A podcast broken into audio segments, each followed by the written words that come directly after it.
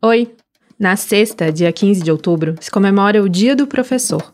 E a gente queria aproveitar essa data para te convidar a puxar da memória qual foi a primeira vez que você botou o pé no chão de uma sala de aula. Você lembra da sensação de se dirigir à turma? Se você estava assustado, se estava confiante, você se sentia preparado? O Antônio Nova tinha 23 anos quando viveu o primeiro teste dele como professor, há mais de quatro décadas.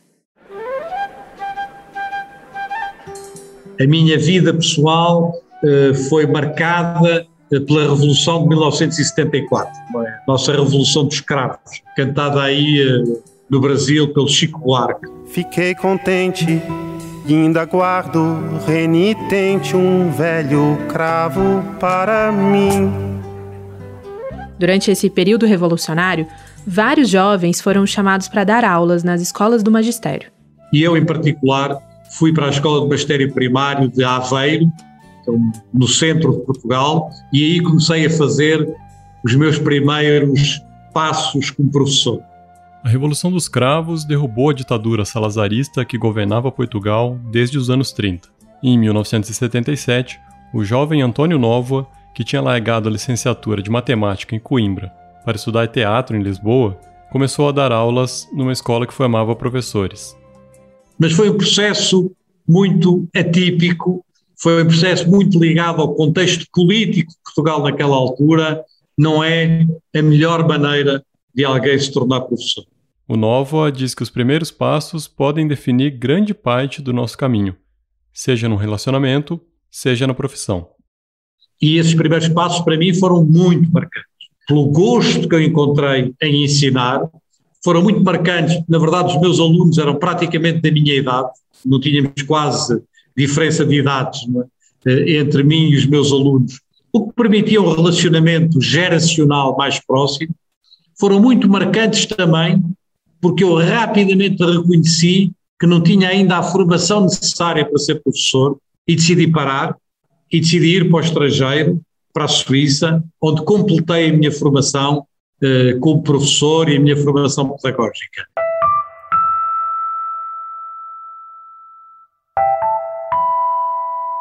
Depois de dois anos dando aula no magistério, o Novo pegou o Fiat 127 que ele tinha e foi para a Suíça estudar. Lá ele fez graduação, depois doutorado e acabou se tornando um dos grandes pensadores sobre a formação de professores da atualidade. Vale dizer que no meio do caminho, ele foi reitor da Universidade de Lisboa e também candidato a presidente em Portugal em 2016.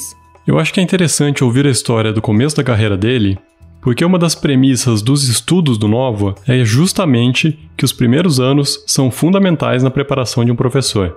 Cada um chamará o nome que quiser, mas uma coisa é certa: esse período é o período mais decisivo na vida de um professor. O período mais importante na vida um professor, que nos marca para sempre, marca-nos para o bem e marca-nos para o mal, são esses primeiros anos de exercício profissional como professor. No Folha na Sala dessa semana, a gente continua falando sobre a formação de professores. Hoje, a gente quer saber o que acontece depois que o docente sai da universidade. Como alguém se torna professor? E em que medida ser professor, na verdade, significa que você nunca vai deixar de ser um estudante? Eu sou Ricardo Ampúdio. E eu sou Juliana Deodoro.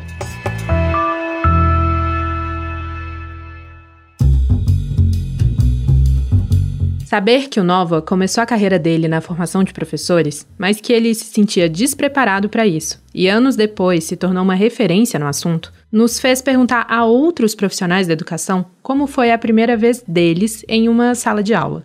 Quais foram os primeiros passos deles? E aí nós chegamos até a Mara Mansani. A Mara é professora alfabetizadora e trabalha na rede estadual de São Paulo e na rede municipal de Salto de Pirapora, no interior do estado. Ela tinha só 16 anos quando deu a primeira aula. Na época, ela estudava magistério e, como estava faltando professor, foi colocada numa sala de educação infantil.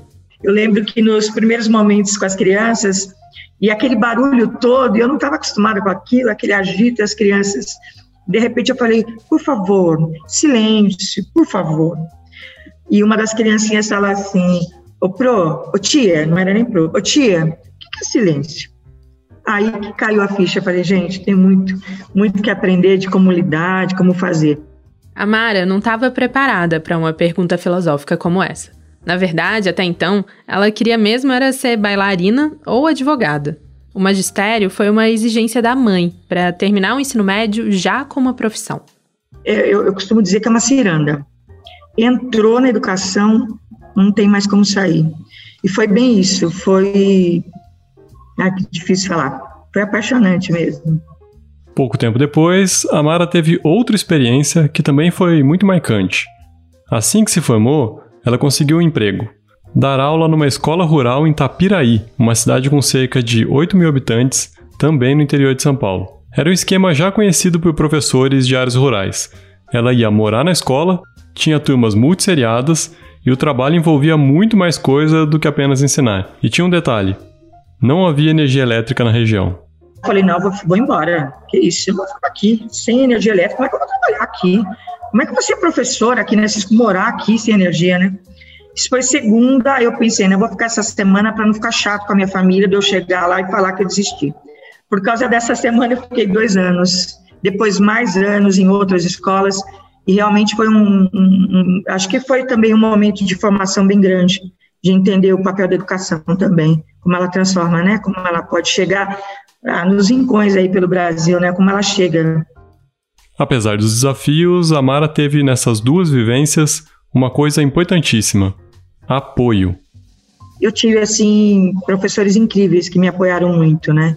Não só no estágio, como no trabalho depois em sala de aula. Ótimas, excelentes alfabetizadoras da minha época lá. Eu acho que o início da carreira, os primeiros anos, é, é aquele grande susto, que pode ser positivo ou pode ser negativo, né? Para mim foi muito positivo. Mas eu penso que se esse professor não está preparado, não tem apoio, não tem, já não tem uma boa formação, chega para a sala de aula, não é acolhido, porque geralmente os novos pegam aquelas classes que ninguém quer pegar. Aquelas classes que são difíceis, que tem alguém que não está alfabetizado, que tem algum aluno com um comportamento mais complicado. Isso não é legal. A gente tem que trazer esse professor com experiência, com base, para esses desafios maiores. E acolher esses professores que chegam. O Antônio Novo pensa do mesmo jeito. Para ele, acolher os professores que chegam é talvez uma das coisas mais fundamentais que existem. O que eu diria é: se eu puder mudar uma coisa, e apenas uma, eu mudaria a maneira como os professores são acolhidos nas escolas nos primeiros anos, a maneira como eles são acompanhados, o trabalho que é feito nesses primeiros anos. É o tempo decisivo. No episódio passado, a gente conversou aqui sobre a formação inicial dos professores, né? A importância da teoria e da prática, a maneira como os currículos evoluíram ao longo do tempo e o papel da educação à distância na formação dos docentes hoje.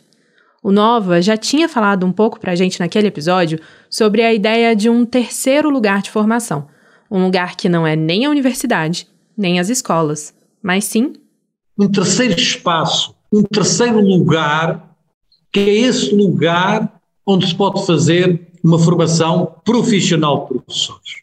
E esse é um lugar de acolhimento. Afinal, como diz o Nova, ninguém sai da universidade sabendo ser professor. Nós achamos que quando um professor acabou a licenciatura está pronto para ser professor. Não está. Não está. Quando acabou uma licenciatura, ninguém está pronto para ser professor. Como quando acabou uma graduação em medicina, ninguém está pronto para ser médico. É preciso um tempo de transição, é preciso essa indução profissional.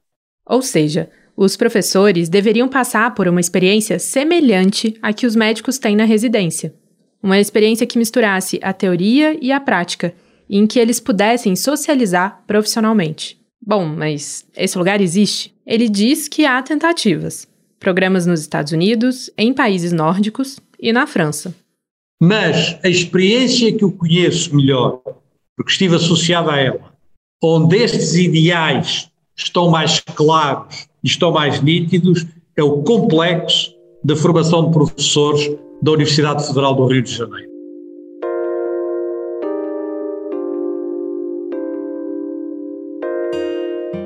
Mas enfim, o que é o complexo de formação de professores, né? Quem faz a pergunta e também vai dar a resposta é a Carmen Gabriel, professora da UFRJ e coordenadora do complexo. Ele é uma política que nasce na experiência institucional. Ele é uma política que articula com outras instituições. Ele é uma política que articula com a escola. Mas uma articulação que tende a construir um outro arranjo institucional. Isso é novo. É, não é fácil entender o que é o complexo, eu sei. Até porque ele não é um lugar físico, não é um hospital universitário para professores. Ele é uma política mesmo, um novo jeito de lidar com a formação dentro da universidade. A ideia é unir todo mundo que participa desse processo, as faculdades, os grupos de pesquisa e extensão, as escolas e a Secretaria de Educação, para fazer duas coisas. Uma é que os alunos tenham contato com a prática ao longo de toda a formação e saiam da universidade mais preparados. E segundo, que os professores que estão nas redes possam continuar se aperfeiçoando, tendo à disposição a estrutura da universidade. Para que as coisas possam funcionar de fato, está sendo criada uma ferramenta virtual que mostra aos estudantes de pedagogia e licenciatura e aos professores da rede tudo o que está disponível para eles: formações, cursos, disciplinas, projetos de extensão e pesquisa. O complexo foi criado em 2018 e tem hoje parceria com 48 escolas da rede pública do Rio. O primeiro passo da colaboração foi ouvir as demandas dessas escolas. Depois, eles mapearam projetos de formação que estavam em andamento nas redes e nas universidades, para aproveitar o que já existia. E, por fim, começaram a criar novos projetos juntos, que atendessem às necessidades das escolas. O que fica claro pelo trabalho já desenvolvido pelo complexo é que, assim como a universidade tem coisas para oferecer à rede, a rede também tem muito a oferecer para a universidade, e não só estágio. A ideia é um pouco fazer algo que possa ir junto mesmo, né? tanto não só numa execução de um projeto de um, da universidade, mas uma construção coletiva, isso né, que, que nós chamamos de espaço comum, a casa comum, de um terceiro espaço, onde o professor da rede ele é valorizado porque ele também é visto como formador, ele também é visto como um seus parceiros, né, os seus futuros colegas, ele também é visto como um produtor de conhecimento.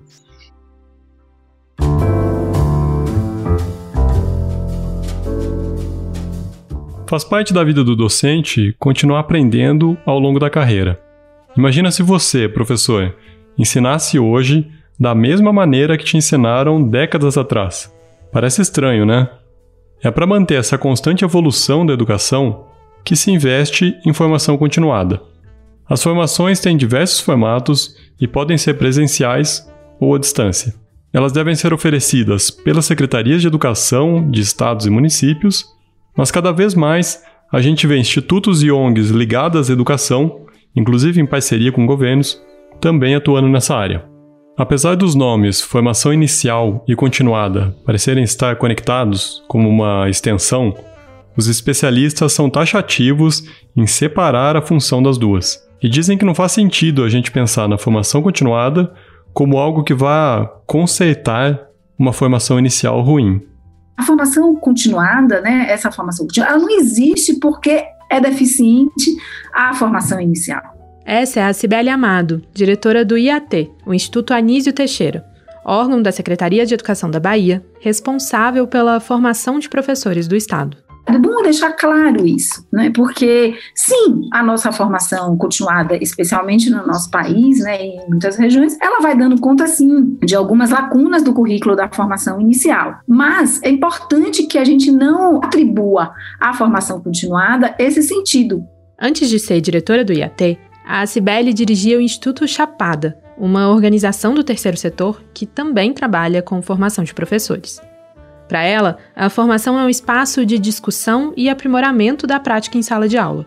Serve para professores recém-saídos da formação inicial e também para aqueles com bastante tempo de carreira. É preciso entender que faz parte da nossa profissão a formação continuada.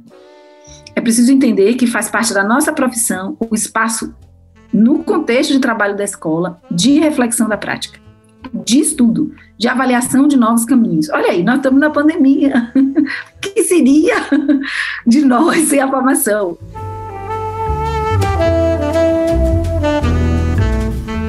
E não basta apenas oferecer cursos, seminários e palestras e esperar que o professor se engaje. A Mara Mansani, professora que estava contando pra gente sobre o começo dela na profissão, nunca parou de estudar. Anos depois de fazer magistério, ela fez o curso superior e, ao longo da carreira, sempre participou de formações. Durante muito tempo, eu, eu dizia, muitos anos, eu, é, eu aprendia nas formações como me apresentar, porque a dinâmica, a única dinâmica que tinha na formação toda era como você se apresenta. Então, eu me apresentava dançando, fazendo gesto, cantando, fazendo rima, fazendo verso, e era só. A Mara cansou de fazer formações que não levavam em conta a realidade da rede dela. Cursos que eram dados por professores super capacitados, mas que não escutavam quem estava ali na frente deles. Ela conta que teve uma vez que ela foi numa formação que tinha exatamente o mesmo conteúdo e o mesmo material de um curso que ela tinha feito 10 anos antes. Mas foi também em uma formação, o Letra e Vida, no início dos anos 2000, que a prática dela se transformou completamente. Eu era uma professora que trabalhava alfabetização, alfabetizava os alunos, mas não com a qualidade devida em sala de aula. Eu era uma professora que ensinava a ler e escrever, mas que não trazia a realidade, não partia desse grande mundo de textos, desse mundo cultural que as crianças têm direito e precisam ter acesso. E eu não usava isso para alfabetizar, eu não trazia a realidade das crianças para a sala de aula. Eu começava a trabalhar as letras, era uma coisa tão mecânica, tão metódica, e não tinha, tão técnica, não tinha essa, essa beleza, essa riqueza de trazer texto, a realidade das crianças para a sala de aula. E foi aí, no Letra e Vida, que nasce essa professora que tem essa visão da alfabetização de qualidade, que, as, que alfabetizar ou estar alfabetizado não é só aprender a ler e escrever, é fazer uso com qualidade na sua vida. A gente aprende a ler e escrever para usar na vida. E foi nesse curso que eu aprendi que era assim que tinha que ser. E aí essa grande virada na minha alfabetização. Para Patrícia Guedes, gerente de pesquisa do Itaú Social, que é parceiro da Folha nesse podcast, alguns pontos importantes precisam ser observados na concepção das formações. O primeiro é que o conteúdo tem que ser realista, prático, para que seja de fato útil para o docente usar aquele conhecimento no chão de sala. Segundo ponto é a própria metodologia de ensino na formação continuada, né? É, quantas, quantas formações para professor, diretor, coordenador pedagógico foram feitas com grandes palestras de horas e horas e horas, pouquíssimas estratégias de interação, apresentações de PPT, professores que viveram esse tipo de formação sabem que você até ganha um pouco de informação, mas realmente para conseguir mudar sua prática ou refletir sobre sua prática, né, é, o professor precisa também contar com aprendizagens, é, estratégias de aprendizagem ativa. A Mara que o diga, né? A aprendizagem ativa são práticas em sala de aula que prevêem uma maior participação do aluno, reduzindo o papel do professor como o único detentor do saber. É uma construção coletiva do conhecimento. A Patrícia ainda diz que é preciso uma colaboração entre professores e os formadores para que o próprio conteúdo e as práticas conversem com a realidade das escolas e dos trabalhos desenvolvidos por elas, e que essas sejam conversas duradouras, que não acabem ali, com o fim da formação. E aí eu queria trazer um outro ponto que tem a ver com a duração né? Dizer, é muito difícil é, para o professor é, passar por uma formação interativa, interessante, dinâmica, mas que depois de que às vezes até é longa, né? Às vezes é tipo três dias, quatro dias, e nunca mais é, aquela professora, aquele professor voltam para retomar, para compartilhar. Olha, eu tentei fazer aquilo que a gente discutiu na oficina ou na nossa reunião de equipe pedagógica, não funcionou, ou olha só, uma parte funcionou, a outra não, fiquei com dúvida nisso, não quero desistir. Na colaboração, você se sente menos sozinho. E não é só isso. Além de contar com a colaboração da escola na modelagem das formações, as secretarias e institutos que oferecem esse tipo de qualificação precisam ter em mente para quem o curso é desenhado. A Bárbara Borne, que pesquisa a formação de professores na Universidade Stanford, nos Estados Unidos, diz que a definição de um perfil do docente permite desenvolver mais especificamente as necessidades dele. hoje, a, tanto a formação inicial quanto a formação continuada é muito uma reprodução da ideia de que conhecimento que ele tem que acumular. Né? Ah, o professor de matemática tem que saber sobre álgebra, tem que saber sobre geometria, tem que saber sobre blá. blá. Então eu, eu, eu sento lá um monte de cursos para ele acumular conhecimento, mas eu não penso como ele vai aplicar esse conteúdo. Eu não penso no perfil de profissional que é as competências e habilidades associadas ao conteúdo acumulado que precisam ser desenvolvidos. Traçar, definir um perfil ideal desse profissional que envolve definir quais conteúdos e quais competências e habilidades ele precisa desenvolver, vai ajudar a gente a reformular essa formação, para incluir nela isso que eu te falei: conhecimento pedagógico do conteúdo, é, conhecimentos pedagógicos mais gerais sobre como avaliar o aluno, como planejar um currículo. Ainda que os professores tenham acesso à formação, não basta disponibilizar plataformas de cursos e dias de treinamento nas escolas. Eles precisam ter tempo para utilizar isso. A estrutura que estamos falando aqui é mais do que um computador com acesso à internet de qualidade o que também está em falta. A gente está falando sobre tempo na jornada de trabalho para fazer as formações. Uma pesquisa feita em 2018 com mais de 2 mil professores no Brasil todo apontou que 37% deles dão aulas em mais de uma escola. Segundo esse levantamento, feito pelo IBOP a pedido do Todos pela Educação e do Tal Social, em média, cada professor brasileiro é responsável por 5 a 6 turmas. A realidade da escola é que professores com menos horas atribuídas, por questões econômicas, acabam trabalhando em mais de uma rede e ficam menos disponíveis para a formação. Não adianta nada a gente melhorar a formação inicial, investir né, numa transformação lá dos cursos de licenciatura dos professores, oferecer formações continuadas melhores, se esse professor continua trabalhando em duas escolas, tendo uma jornada dupla, não tendo tempo na sua jornada para se dedicar aos alunos, para se dedicar às famílias dos alunos. É, muitas vezes o que acontece é quando um pai de aluno aparece na escola, você tira o professor da sala de aula, está no meio da aula, para atender um pai. Quer dizer, é, é, o, é, o, cobertor curto, né? Você descobre de um lado para cobrir do outro, e aí depois você descobre daquele lado para cobrir do outro. A gente precisa pensar de maneira estrutural, né? Se você não pensa de maneira estrutural, não, não vai resolver. No papel, a legislação garante ao professor esse tipo de formação, mas é difícil encontrar lugares onde esse direito é exercido. E para Cibele Amado, do Instituto Anísio Teixeira, quando isso acontece, acaba reverberando e se expandindo. Em 2019, o Instituto começou uma formação das equipes técnicas, diretores e coordenadores pedagógicos de todo o estado da Bahia, mas não só para a rede estadual. Foi feita uma parceria com as secretarias municipais também, que aderiram em massa ao programa. Detalhe: os formadores desse projeto são os próprios professores da rede. É, na minha experiência, né, tanto do Instituto Chapari, aqui agora do Instituto Anísio Teixeira, eu tenho observado que esse espaço da formação continuada, ele vai se ampliando. Né? Por exemplo, eles têm esses horários que a gente está falando aqui, mas, por suas vezes, os nossos formadores estão trabalhando com os diretores e coordenadores pedagógicos na formação deles em outros horários. Né? Então vai se, eu ouvi muitos eles falarem isso nessa, nessas minhas andanças, né? Teve um coordenador pedagógico que disse assim, a gente também quer o nosso AC, a C é a sigla para atividade complementar na rede baiana. A gente quer que de segunda a sexta da secretaria eu também tenha o meu horário né, de formação e estabelecimento. Aí você vai constituindo uma rotina e uma agenda que, que garanta, né, que sustente esse espaço. Ou seja, são professores que estão ajudando a formar diretores e coordenadores pedagógicos que, por sua vez, vão formar professores das escolas em que trabalham e que começam a entender o valor disso é um efeito cascata, não só do conhecimento, mas também da importância de ter um tempo para a formação.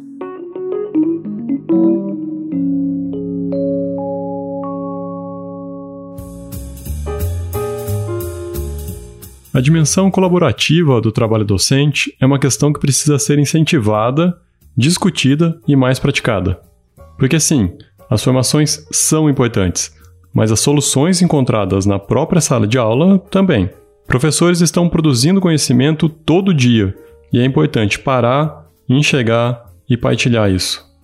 Lembra do primeiro trabalho do Antônio Novo, quando ele se tornou professor meio que por acidente? Então, a maneira que ele encontrou para lidar com a inexperiência naquela época foi justamente a conversa.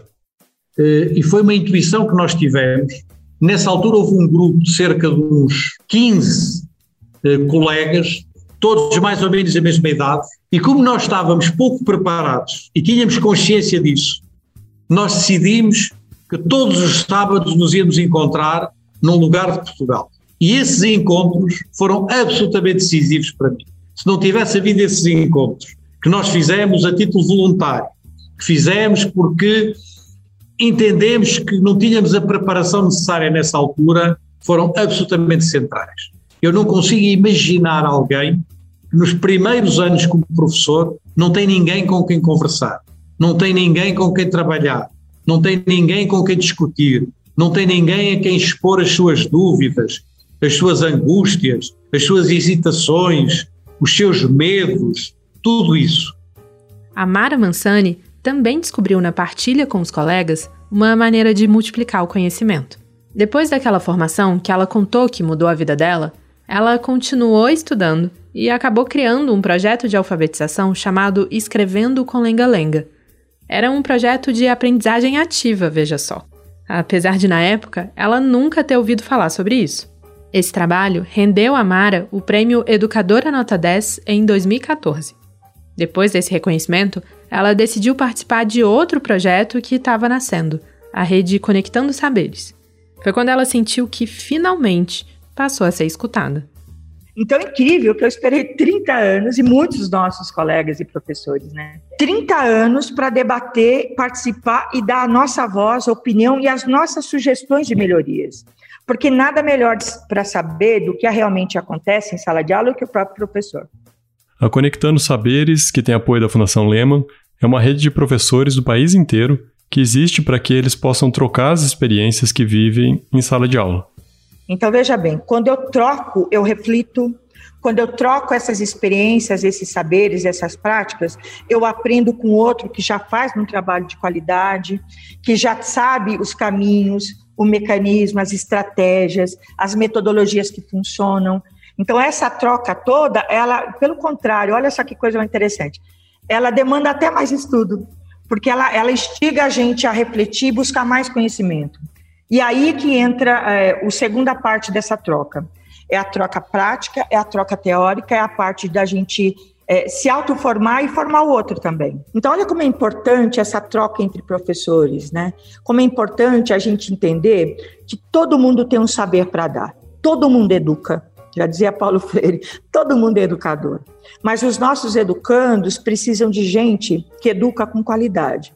Com esse projeto, a Mara viajou para vários estados antes da pandemia. Ela ensinou o que sabe sobre alfabetização e aprendeu sobre educação inclusiva, projetos de leitura, tecnologia.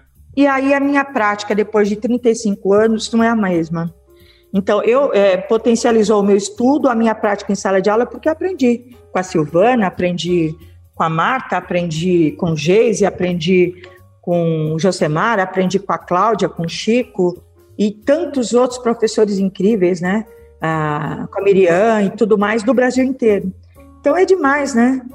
A gente começou o episódio falando sobre inícios e vamos terminar falando de recomeços.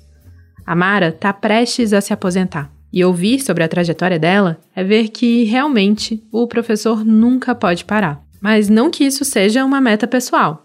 É um trabalho de Estado, tem que ser uma política pública. É um dever garantir que o professor possa continuar estudando e refletindo sobre o trabalho dele. Uma educação melhor só se consegue com professores melhores, mas para isso a gente precisa garantir que eles tenham espaço para alçar voos cada vez mais altos e sejam cada vez mais profissionais. Todo mundo ganha nesse acordo.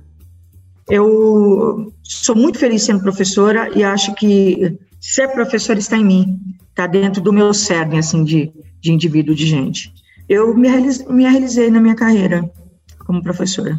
Eu sou feliz sendo professora, ah, não trago nenhuma coisa negativa, pelo contrário. Eu sou professora porque eu quis ser depois, porque me apaixonei. Vou encerrar é, porque deu meu tempo e eu quero fazer outras coisas também na educação, mas feliz sendo professora, muito a profissional. Acho que eu diria isso. Muito feliz sendo a profissional professora talvez sofra um pouco mais à frente, porque tanto tempo em sala, né? Mas é, é tanta satisfação de olhar para trás e, e, ver tanta coisa boa. Então, é, tem que terminar feliz.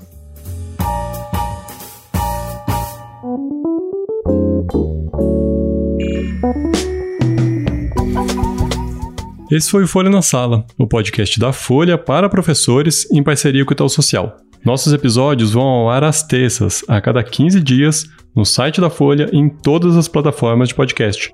Não esquece de seguir o programa para não perder nenhum episódio novo.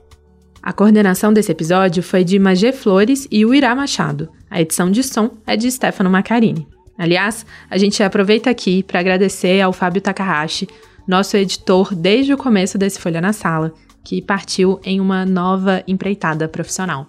Boa sorte, Taka! Boa sorte, Taka, sentiremos saudades. No próximo episódio, vamos falar sobre como é ser professor em outros lugares do mundo a partir da experiência de professores brasileiros que vivem lá fora. Eu espero você lá. Tchau. Até mais.